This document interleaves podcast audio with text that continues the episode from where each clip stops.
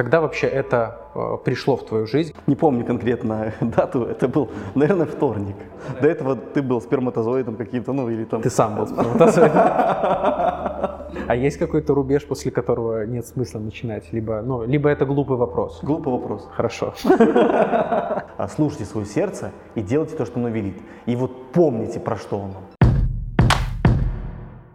А, привет, друзья! Это третий а, выпуск моего видеоподкаста. В ходе а, выпусков я встречаюсь с преподавателями различных направлений йоги, а также представителями других энергетических практик и учений.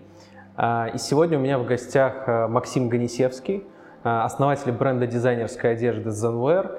Но сегодня мы об этом не будем говорить, мы поговорим о глубинном аспекте его жизни. Давай для начала, наверное, сформулируем, а, как правильно вообще называется вот эта традиция, есть ли у нее название?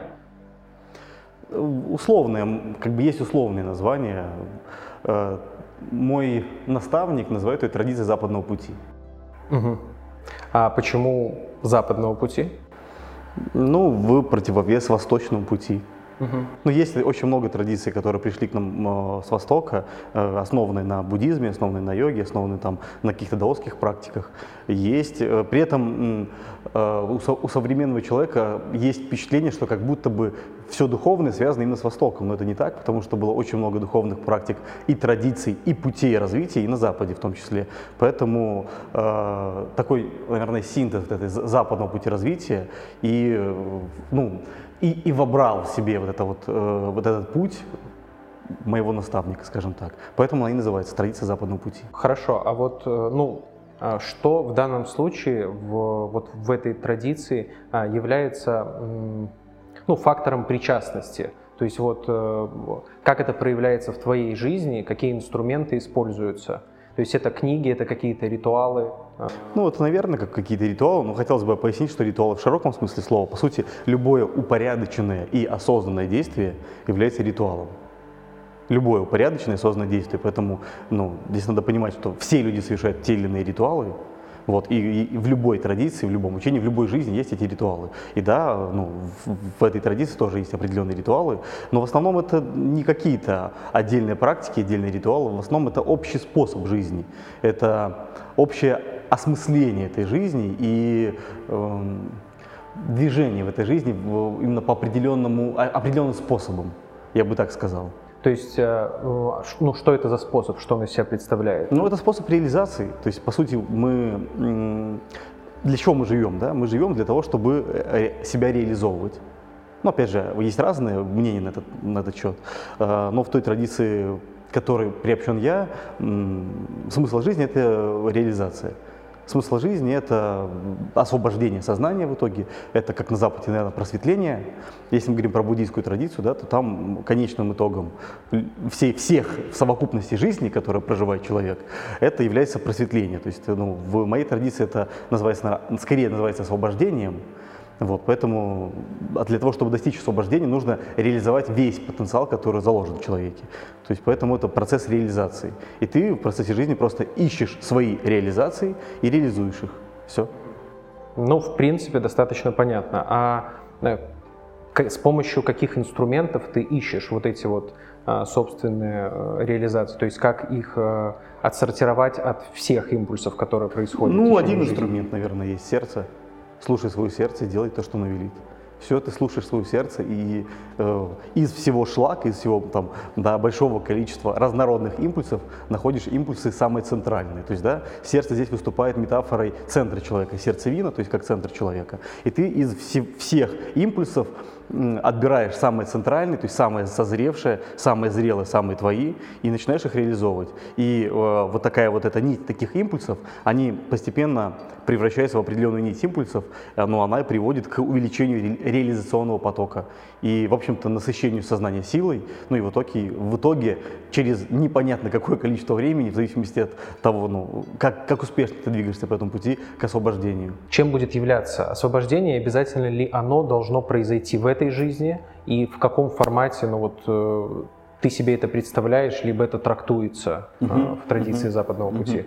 Ну, с конца начну. Освобождение не обязательно должно быть в этой жизни, и э, даже весьма маловероятно, потому что все-таки это требует очень интенсивного потока реализации, чтобы за одну жизнь достичь освобождения. Это возможно, но это требует, наверное, огромное количество жизни э, в, этом, в этом же движении, в этом же потоке, которые у тебя были до этого. Вот если у тебя до этого были какие-то жизни, которых ты уже очень много усилий сделал по освобождению, тогда в этой жизни для тебя это ну, весьма возможно.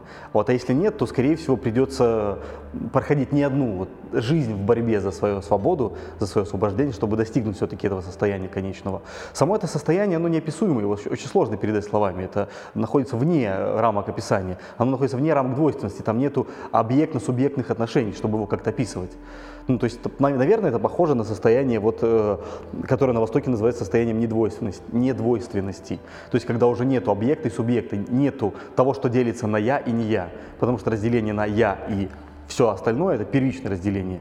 Для того, чтобы выделить какой-то объект из э, какой-то однородного, однородного потока сознания, то есть да, нужно разделение на я и все остальное. Вот эти границы уже проводятся. И когда доходишь к освобождению, границ нету.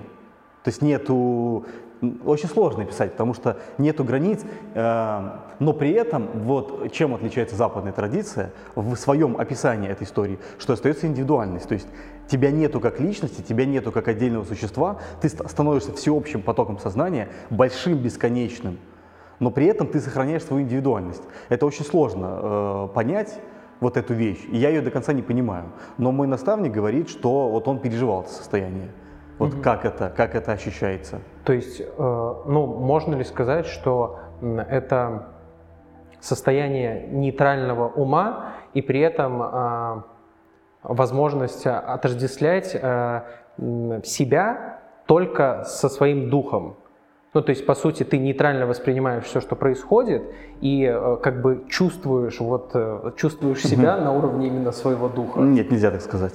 Вот просто это такой достаточно э, актуальный вопрос для людей, которые интересуются вот этой темой, потому что с одной стороны, да, с одной стороны, ты есть все, да, и как бы стремление к этому. С другой стороны, есть э, твой дух, твоя душа, а, и ты стремишься его реализовать, но при этом не совсем понятно вот это вот... Э, его не надо реализовывать, дух не надо реализовывать, дух бескачественен по сути своей, там нету чему реализовать. Ты, ты реализуешь э, продукт, наверное, со совокупности духа и материи. Когда ты воплощаешься, у тебя есть уже воплощенный продукт, что-то среднее между духом и материей, там, тело какое-то, проводник между духом, там, душа. Ну, разные традиции по-разному описывают. Но сам дух в реализации не нуждается. Дух э, не изменчив сам по себе. Он бесконечен, бескачественен, неизменчив. Он не нуждается в реализации. Насчет того, чтобы с ним отождествляться, ты, тебе не надо с ним отождествляться. Ты, когда достигаешь этого состояния, ты есть он.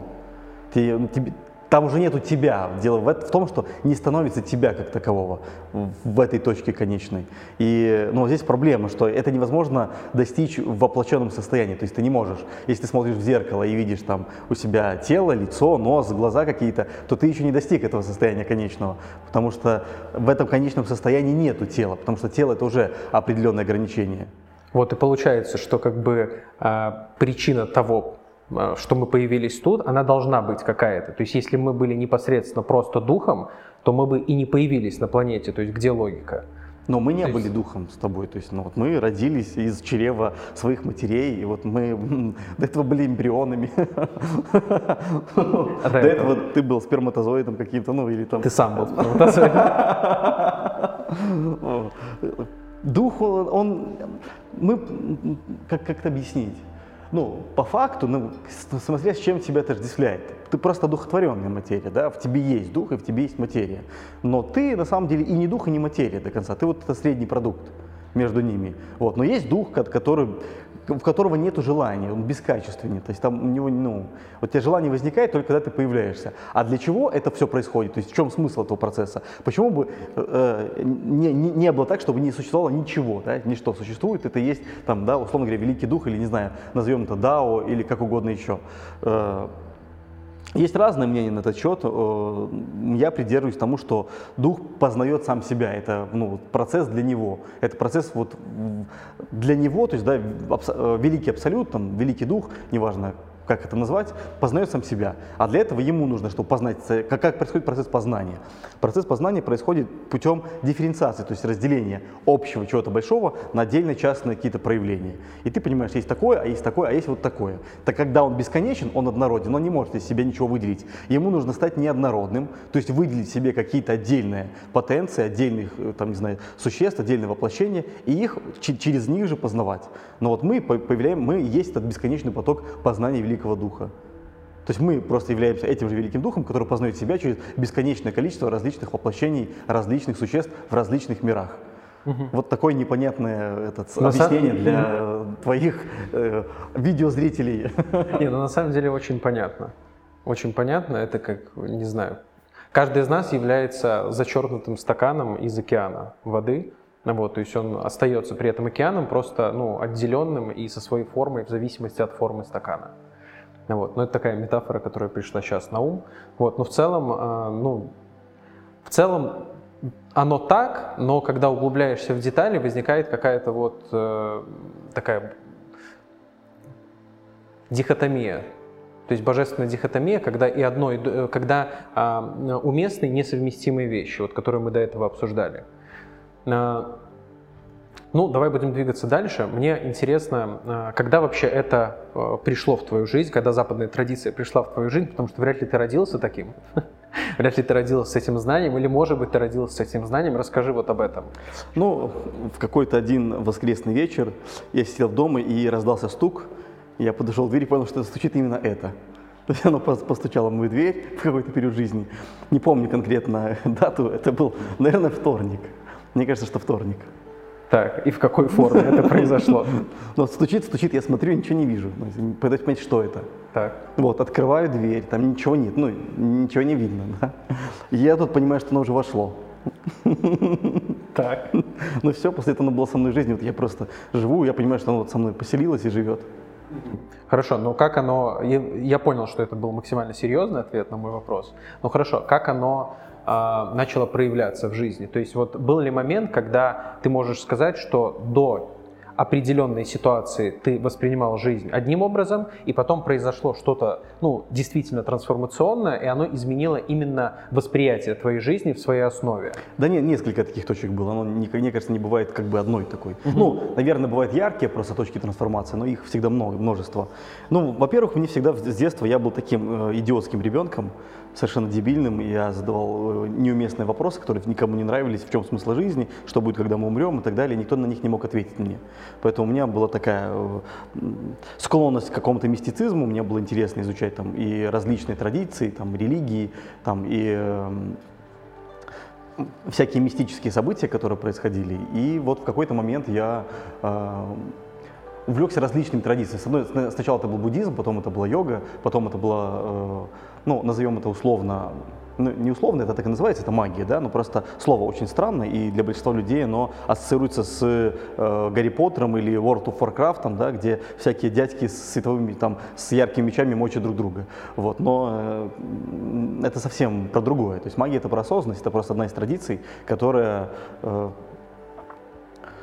которая направлена на э, познание и реализацию себя. Вот, поэтому это пробудило во мне интерес определенный, я начал это изучать, и вот были разные точки там, да, в какой-то период на меня очень сильно повлиял как Карлос Кастанеда, вот теперь я не очень рекомендую его читать, но в какой-то момент это было очень сильное влияние.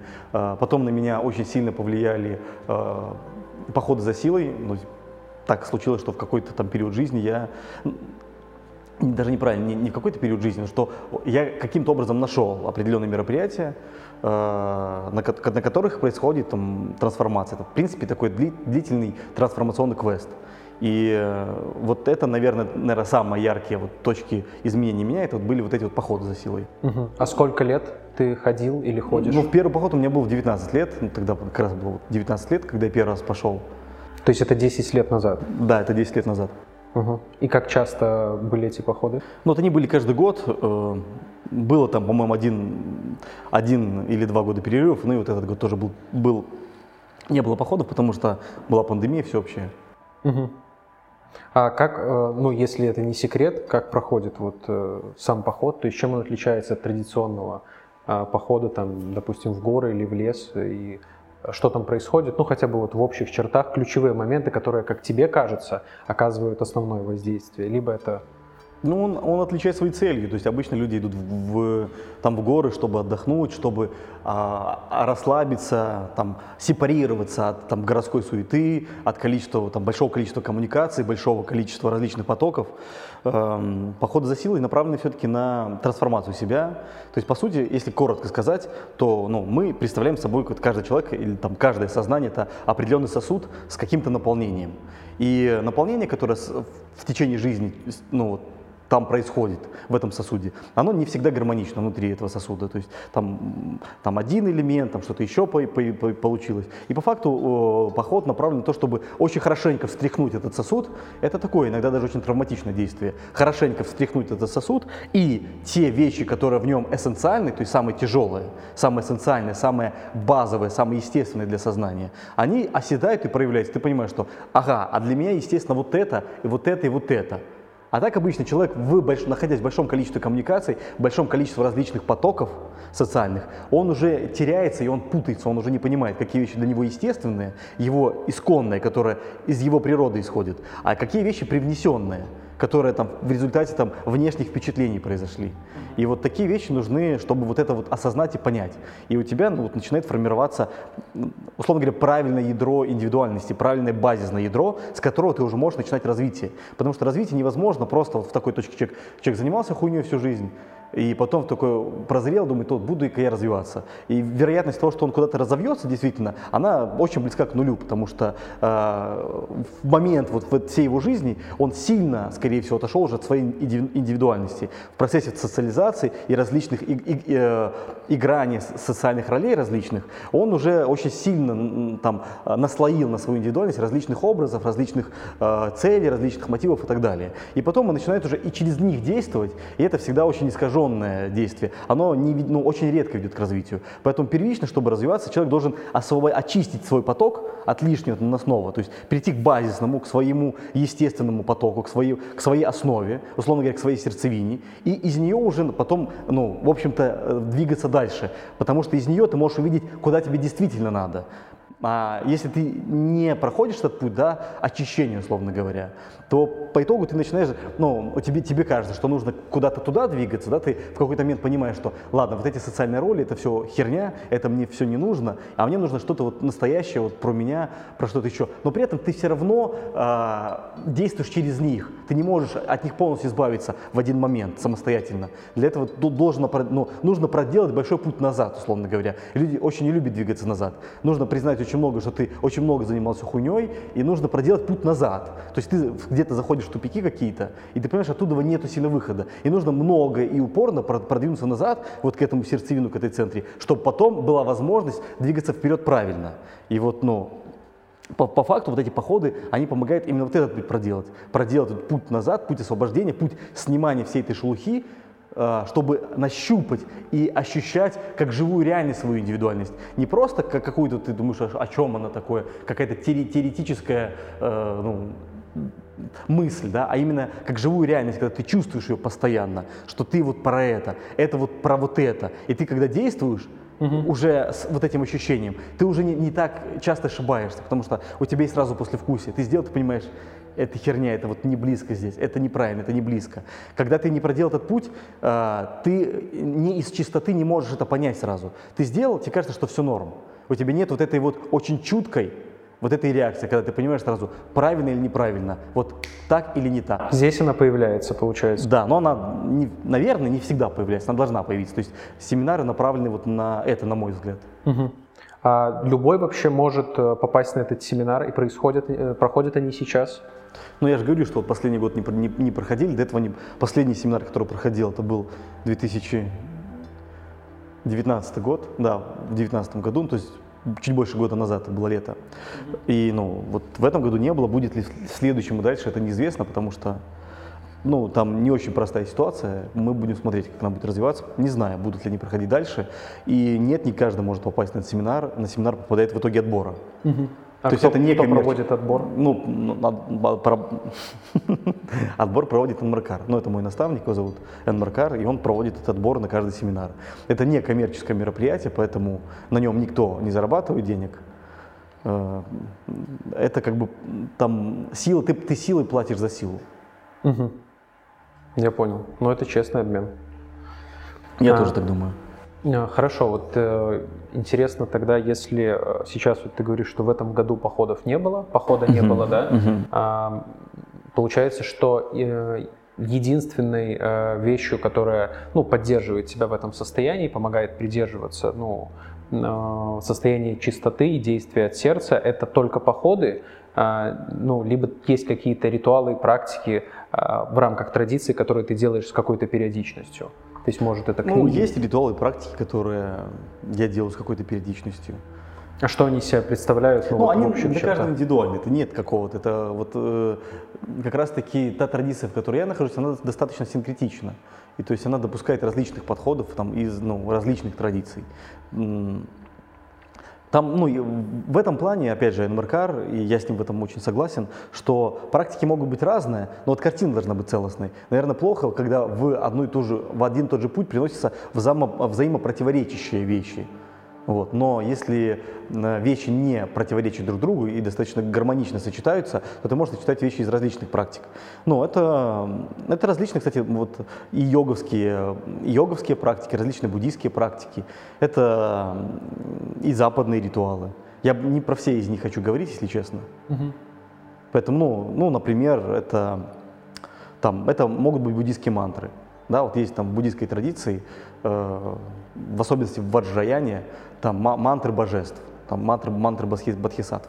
Но вот ты их пропиваешь, там делаешь определенное движение сознанием. Или, там, например, это ну, всем известные йогические э, практики. Это ну, там, и асаны, и пранаяма, и как, пратьяхара, если мы там дальше следующей ступени берем. Ну, сосредоточение, медитация и так далее. Просто медитация это западное слово, это латинское слово, которое переводится как размышление. И просто, ну, это обозвали так э, восточные практики, которые там в первую очередь так протихара, потом э, перед самадхи что у нас идет? А, не помню. Надо подучить номенклатуру. Ну, в общем, э, вот это вот состояние... Короче, все, все восемь аспектов в том числе способствуют движению по этому пути все восемь аспектов йоги? Ну, я не двигаюсь по вот этому пути восьмеричному, да, по восьмеричному пути да, йоги. Я, я, это понял. я просто его знаю и э, сопоставляя какие-то состояния, какие-то вещи, которые делаю с ними. То есть, да, они похожи чем-то. Там, наверное, есть какие-то различия, но они э, чем-то похожи. Угу. Хорошо, но вот а если человеку, допустим, а, вот он хочет, э, хочет начать двигаться к, вещи, к своей сердцевине, да? Если он хочет, больше ничего не надо, он все сделает сам. Если Но он хочет, если, это правда. Больше хорошо, если он вдохновится, вот, допустим, а, этим роликом, да, а, с чего бы ну, ты посоветовал начать ему? То есть, вот, может быть, прочитать что-то, либо вот, ну, что, что сделать? Стоит действительно вот а, человеку, который хочет реально трансформации. Мне кажется, просто там замечено было, да, что многие люди хотят развития, но по факту это не то развитие, которое действительно меняет и трансформирует. Я и... думаю, тем людям, которые действительно хотят, им не нужны советы. Они всегда все, ну, они Вопрос нет, здесь нет рецепта. То есть для каждого, у каждого человека свой путь, и каждому человеку подходит очень разное. Каждому человеку подходят свои книги какие-то, которые его именно вдохновляют, его наставляют на его способ движения к себе. Нужны свои традиции, свои практики. Нету ничего универсального ни, ни для кого в этом мире. То есть есть для каждого свое. А, и тем, кто действительно хочет, да, найти себя, и у кого вот этот огонь, этот, этот э, голод души, он есть, он горит, то те это в любом случае так или иначе достигнут. Проблема в том, что это становится популярным, и это попу... таких вот делей просто очень мало, их практически нету, которые по-настоящему хотят. В большинстве случаев э, люди думают, что хотят, потому что а, они запутываются в, соци... в хитрых сплетениях социальной жизни, им хочется чего-то более простого, более понятного, более, э, э, там, условно говоря, релаксационного состояния, и они начинают это впутать с духовным путем, э, с каким-то э, реальным развитием движением к себе. Э, и вот, ну, а, а тут бессмысленно, если человек вот по такому пути идет, то там, ну, что, что угодно пускай делает. Вот, там, ну, это все равно не даст результата. То есть он может делать, что главное, чтобы ему было комфортно. То есть, нет, какой-то результат даст, просто какие цели у человека. У большинства людей, которые говорят там, про духовный путь, цель очень простая. Это гармонизировать себя в каком-то состоянии. То есть э, их социальный мир немножко дезгармонизирует, им нужны какие-то способы гармонизации себя. Когда они, они достигают какой-то степени гармонизации, они на этом останавливаются и никуда дальше не двигаются. Ну, потому что дальше двигаться сложно, а нахер надо. Вот, когда и так нормально живется. Поэтому для таких людей подходят там любые там, медитации, просто там медитации, позаниматься йогой, э, не знаю, там, позаниматься цугуном, походить на какие-нибудь семинары психологические, там, кому что подходит. Психологическая традиция тоже может, может э, решать какие-то проблемы, да, они дифференцируют различные там э, отклонения, там, там как, как называется. Ну, я, в общем, не помню термины психологические эти, да, и потом как бы с ними работают, да, социализируют людей и так далее. Любое это может быть. А если человек по-настоящему хочет развиваться, идти к себе, для этого нужен только огонь вот свой внутренний огонь, чтобы он горел, чтобы ему очень этого хотелось, чтобы он без этого не мог. Вот если бы он без этого не может, у него получится так или иначе. Потому что он будет натыкаться на что-то неправильное, скорее всего, что ему не подходит. Но он это не примет, ему будет тесно в этом. Он будет идти дальше, ему опять будет тесно. И он, ну, вот этот путь развития, он на самом деле не, не легкий путь, это тяжелый очень путь. И в нем не сказать, что комфортно. В нем иногда очень тяжело, и он требует дисциплины и много чего еще.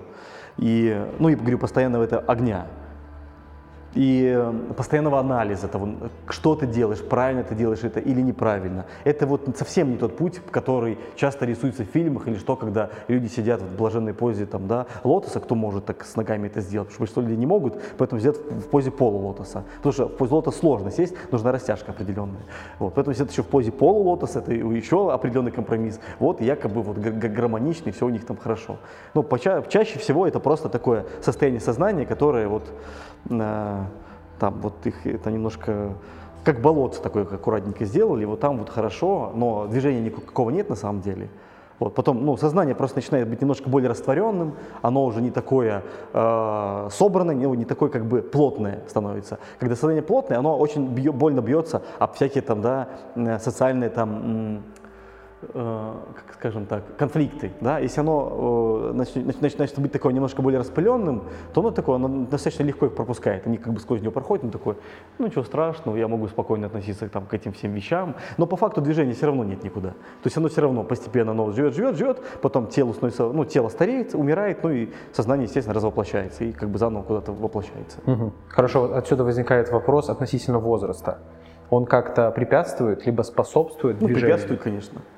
Обычно, наоборот, считается, что с возрастом все мудреют, и там, чем ты старше, вот надо, это как бы надо подождать, еще рано, пока молодой работай, там, э, делай карьеру, а потом, вот когда ты будешь там постарше, будешь путешествовать, как бабушка, да, там, и посещать всякие там буддийские храмы. Ну, это бред, потому что так не, не сработает никогда. Э, чем старше, тем хуже, меньше энергии. То есть э, в молодом возрасте у тебя генерируется много энергии, у тебя большой поток энергии, который ты можешь трансформировать, который ты можешь реализовывать. Чем старше ты становишься, тем меньше у тебя энергии, тем больше у тебя опыта, тем больше закостеневает твое сознание, тем меньше оно становится гибким, и меньше энергии, и все очень хуже становится. В общем, возраст это плохо. Я понял. А есть какой-то рубеж, после которого нет смысла начинать? Либо, ну, либо это глупый вопрос? Глупый вопрос. Хорошо. Я сразу прочитал это. А, окей, а интересно, а какая вот у тебя... Такой 40 лет, очень хочешь, но тебе уже поздно. Он, и, и ладно. Ну, да. ладно. А какая у тебя цель? Э, вот, э, давай я совмещу, наверное, вопрос. А цель э, в процессе движения внутрь себя и цель жизни. Вот, то есть это такой вот, мне кажется, ну, важный и основной вопрос. Просто вот хотелось бы услышать развернутый ответ ну вот как бы ты совместил вопрос, цель движения внутрь себя и цель жизни, это одна и та же цель, по факту. Ну, цель это э, прожить максимально свою жизнь. Ну, цель, э, прям сверхцель, это, конечно, освобождение за эту жизнь. Но это сверхцель, это э, к ней нужно стремиться ну и правильно к ней стремиться. Просто надо адекватно понимать всю сложность этой цели, что тебе нужно реализовать бесконечность, то есть, ну, представь себе миллиард помноженный на миллиард, помноженный на миллиард и помноженный еще на бесконечное количество этих миллиардов э, потенций, которые, да, там существуют вообще. И вот за одну жизнь тебе их нужно успеть реализовать, чтобы там освободиться.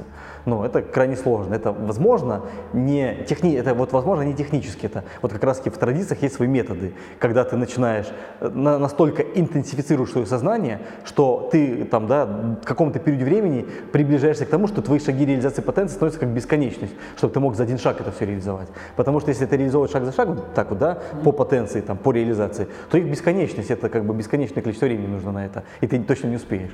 Поэтому там есть другие там, способы, ну, которые ну, я не знаю, насколько они работают, потому что я этого, этого состояния не достиг, и мне сложно говорить. Но вот они есть традиции, что вот э, это, этого можно достигнуть за одну жизнь, там, ведя определенный образ жизни.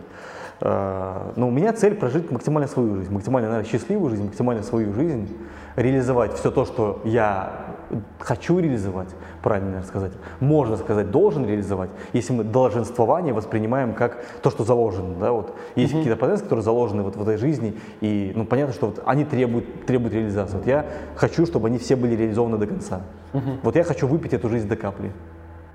То есть, ну ты просто сказал вначале счастливую как, жизнь. Как, как, как, я чай тоже, кстати, до капли хочу выпить. Ну, давай. Ты можешь. Ты не, сейчас должен в процессе, сделать. В процессе интервью. А, ты сказал, что а, счастливую жизнь прожить хочешь. Да, вот да. что для тебя счастье? В данном случае. Ну, вот, ну, счастье это внутренняя гармония, это угу. высокий, с высокой степенью внутренней гармонии. У тебя ты достиг этого состояния, то есть ты в нем находишься, либо ты стремишься? Нет, ну это же степень всегда. Это же не сказать, что ты, о, ты достиг задней гармоничности, все, все нормально у тебя. Это же всегда степень. То есть, а если один человек гармоничен и сравнивать с другим с человеком, который тоже гармоничен, но у них разная степень. И эта степень может отличаться очень сильно. То есть, да, степень гармонии, она очень разная. У меня есть какая-то степень гармонии. Она меня не удовлетворяет, я скажу так. Угу. Вот, а почему она тебя не удовлетворяет? А То потому есть... что как только тебе начнет удовлетворять твоя степень гармонии, это значит, что ты, тебе конец, ты остановился на пути. У тебя нету куда двигаться дальше. Ну смотри, здесь интересный парадокс, то что получается, что э, счастье это гармония, и да. ты не похож на человека, который планирует остановиться. То есть получается, ты будешь, э, ты планируешь быть не до конца счастливым э, всю жизнь. То есть потому что получается... Так невозможно. То есть здесь же вопрос в том, что если мы говорим, что счастье это степень гармонии, то есть есть определенная степень гармонии, который, в котором ты э, себя чувствуешь, чувствуешь правильно, очень хорошо. Ты чувствуешь себя счастливым, условно говоря. Но э, эта степень гармонии может быть бесконечна. Ты счастливый, и ты просто становишься еще счастливее. Если ты уже не можешь становиться счастливее дальше, по факту, то тогда для чего тебе дальше жить? Если ты в этой точке максимально счастлив, то тебя ждет либо стаг, ну, стагнация, то есть неизменение, либо наоборот деградация у тебя нет возможности развития по факту. Поэтому, ну, э, как бы это было, было туповато, наверное, если бы ты в какой-то момент все, ты счастлив, ты такой по этой точке должен идти до конца. Ну, здесь такое, получается, достаточно запутанное определение, но понятно. Не, ну почему запутанное? Да, если, если исходить из этого, то прям абсолютным, на 100% до конца, абсолютно там счастливым, э, наверное, ты э, не можешь быть полностью. Ты не можешь быть полностью, или я не могу быть полностью. Нет, ну давай про меня говорить, это же моя картина да. мира. То есть в твоей картине мира ты можешь быть каким угодно. Да, просто вот, сказал так, моей так четко мира. ты, я поэтому решил ну, уточнить. Мне не очень нравится это определение. Это, из, из, из твоих терминов, которые ты мне сейчас подаешь давать, угу. то, наверное, так можно сказать. Но мне так не нравится, потому что я все, все-таки счастьем называю определенную степень гармоничности, там не надо. Дальше скорее уже идет степень освобождения. То есть угу. ты можешь чувствовать себя счастливым, но ты все равно ограничен, потому что свобода – это отсутствие границ. Свобода – это отсутствие границ, но ты так или иначе ограничен. И ты э, в, на, на определенной степени гармонии себя чувствуешь уже счастливым, но не до конца свободным. И вот дальше, ну вот как я это вижу, да, дальше двигаешься к освобождению. То есть, хочу прожить. То есть это ингредиент, который требует динамики. По сути, невозможно его зафиксировать. Вот этот вот э, ингредиент для полного счастья в виде регулярной реализации, это то, что должно всегда происходить. Так и ничего невозможно в мире зафиксировать, потому что мы движемся, мы, мы вообще да. не существа, мы процессы. То есть то, что мы с тобой будем через час, мы уже будем чуть другими. Ну, не полностью изменимся, но мы уже будем чуть-чуть другими. И мы процессы, потому что мы вот движемся как процесс во времени. Во времени мы идем, и мы постоянно меняемся. Нет ничего в мире, что ты можешь зафиксировать. Ну, это относительно, да, ты можешь, наверное, построить какой-то памятник, но относительно бесконечности это все равно для него будет миг. То есть через тысячу лет он, скорее всего, не будет стоять, или там через миллион. А для бесконечности это миг, поэтому все равно ничего не может быть зафиксировано. Ну, люди, мне кажется, ну, в большинстве своем э, фиксируют э, и ограничивают из-за Э, из-за страха э, столкновения с истиной, то есть действительно с динамикой жизни. То есть это вот э, ну, такой момент, то, что люди любят стабильность. Просто из-за страха, а, я бы сказал. Одинаковость. Они хотят все зафиксировать просто из-за страха. Потому что, как известно, это как бы даже ну, не какой-то философской, это ну, в психологии известно, что страх основан на неизвестности или неопределенности. Вот когда человек не знает, не понимает, не определено, не понимает, как с ним взаимодействовать, это вызывает страх. Вот, ну, и поэтому люди любят все фиксировать, объяснять, понимать. Это закономерно, и мы с тобой тоже так делаем. Ну, это, ну, это, да. это для, для человека естественно, но нужно просто понимать, что это условно, ты как бы условно это фиксируешь и условно это объясняешь. Ну, в принципе... Все, закончили. В принципе, да, в принципе, мы можем заканчивать. Мне хотелось бы, чтобы ты что-то а, пожелал людям, которые будут смотреть э, это видео, а, то, что ты просто считаешь э, вот важным. Жизнь это сложная вещь, и для того, чтобы быть по-настоящему счастливым, нужно понимать, что тебя делает счастливым, э, и нужно реализовывать эти вещи. Э, для того, чтобы реализовывать правильные вещи, нужно ну, знать, что это за вещи, а знать их можно только, мне кажется, я думаю, что знать их можно только в своем сердце. То есть Часто сердце воспринимает как метафору каких-то глубоких чувств. Ну, просто вот что человек, ну, вот романтичности. Но это не так. Сердце это, ну, это просто наш центр. Ну, как метафора. Как метафора, сердце – это наш центр, и поэтому нам нужно двигаться к этому центру. И ну, чем больше мы ну, к нему приближаемся, тем больше мы становимся ну, сами собой. И действовать уже исходя из этого центра. Потому что тоже бывают часто ошибки, когда человек приближается э, к центру, вот к каким-то более настоящим вещам, и э, потом про них забывает, потому что мы живем в мире, где очень много разной информации, где очень много разных потоков, и важно не только ну, знать, понимать, чувствовать, важно еще и помнить.